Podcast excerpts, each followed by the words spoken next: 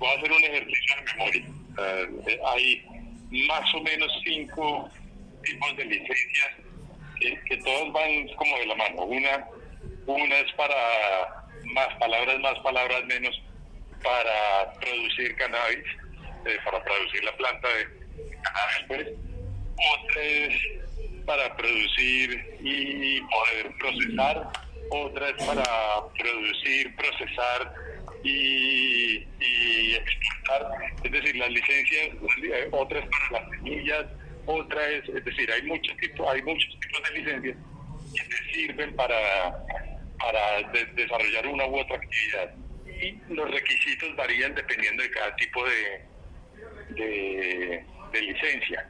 Digamos que las licencias que tienen mayores requisitos, y eso pues es, obvio, son las que las plantas de cannabis que tienen mayor concentración de THC. THC es el, el componente, digamos, psicoactivo, por decirlo de alguna forma. Entonces, las, las, que tienen ese componente psicoactivo eh, tienen mayores requisitos, mayores exigencias de logística, les, son sumamente cuidadosos con los temas de seguridad, el cerramiento, la vigilancia, en fin.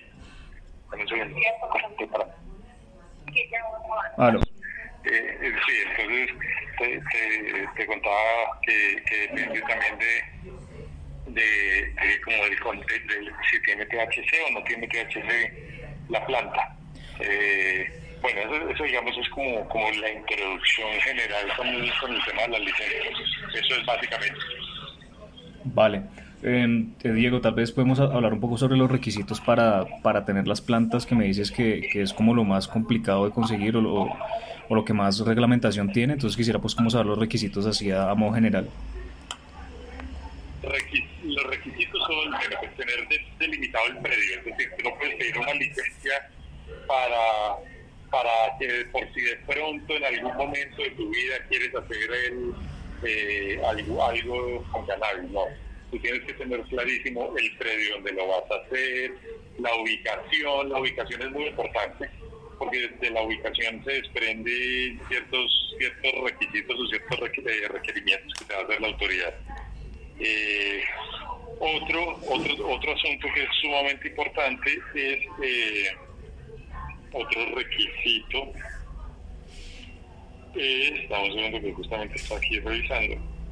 Ahora aquí ya, ya, ya, ya tengo como una guía que escribimos sobre las licencias. aquí verificando, efectivamente son, son cuatro tipos de licencias.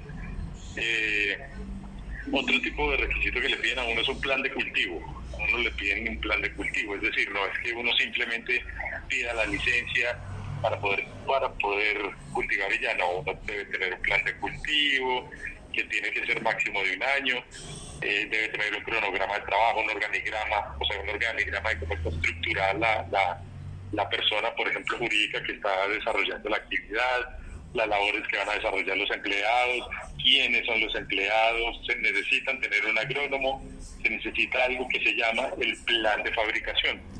En ese plan de, fabricación está nuevamente, por ejemplo, recuerda que hay tipos de, licencias. Si dentro de la licencia yo solo voy a cultivar, entonces necesito un plan de cultivo. Pero si también voy a hacer algún tipo de fabricación, algo parecido, necesito un plan de fabricación que tiene más o menos los mismos contenidos del anterior, eh, organigrama, estructura, las personas involucradas, pero también le piden a uno cuál es el monto de las inversiones mínimas, un estimado de, la, de las especificaciones técnicas de la planta. Eh, bueno, y si yo voy a exportar, le piden a uno un plan de exportaciones, que, que eso exige unos requisitos especiales ahí para, para tener en cuenta. Eso es básicamente el, como los requisitos generales ahora, dependiendo del tipo de licencia, dependiendo del predio, dependiendo si tiene THC o no tiene THC, eh, ya te exigirán, te exigirán unos, unos planes de seguridad, un plan de cerramiento, un plan de vigilancia, si tú la vas a movilizar, si tú vas a movilizar la planta con THC por el país te exigen unos requisitos de transporte, unos mínimos de seguridad, bueno, en fin, eh, todo está muy pensado para todo está muy pensado para, para proteger este como este tipo de, de, plantas con el contenido psicoactivo que es lo que le genera un poco de presión al, al gobierno. Vale, digo, ahorita me estás hablando de las que tienen THC y las que no tienen THC. Y yo estuve revisando como unas cifras que decía cannabis psicoactivo y cannabis no psicoactivo. Supongo que es parecido.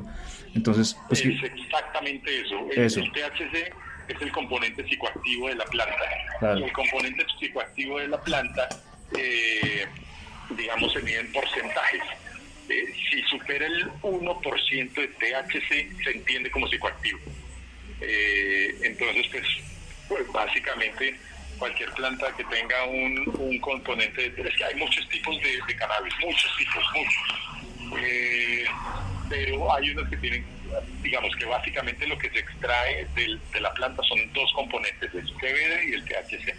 El CBD es el componente que se está utilizando mucho para medicina.